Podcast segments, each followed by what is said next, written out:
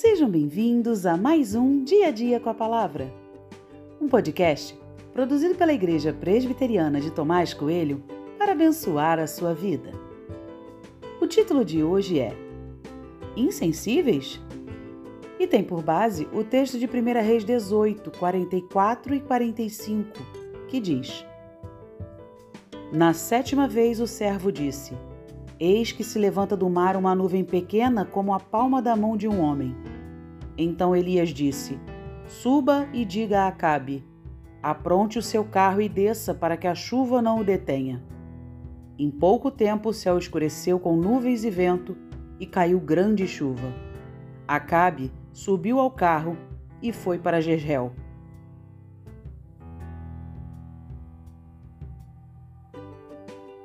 A seca assolava o território de Israel por três anos. Consegue imaginar como a terra estava depois de tanto tempo sem chuva? O cenário deveria ser de completa desolação.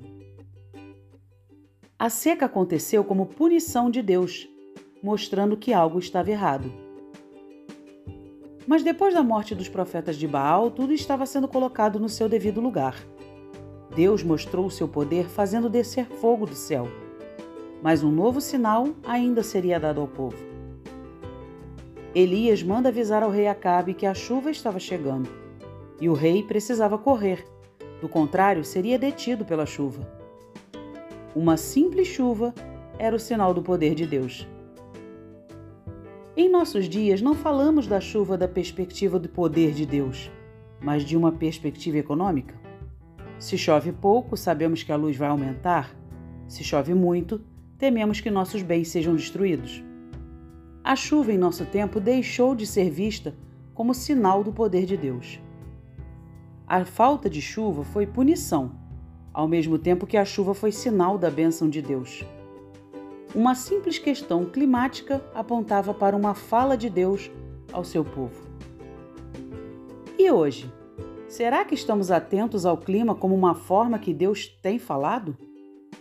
Será que estamos construindo uma reflexão bíblica a partir dos sinais emitidos pela criação de Deus?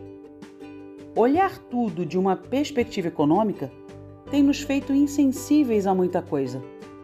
Apenas pedimos para chover ou parar de chover, certamente porque um ou outro nos interessa. Que o Senhor nos dê sensibilidade para que isso mude em nossos corações.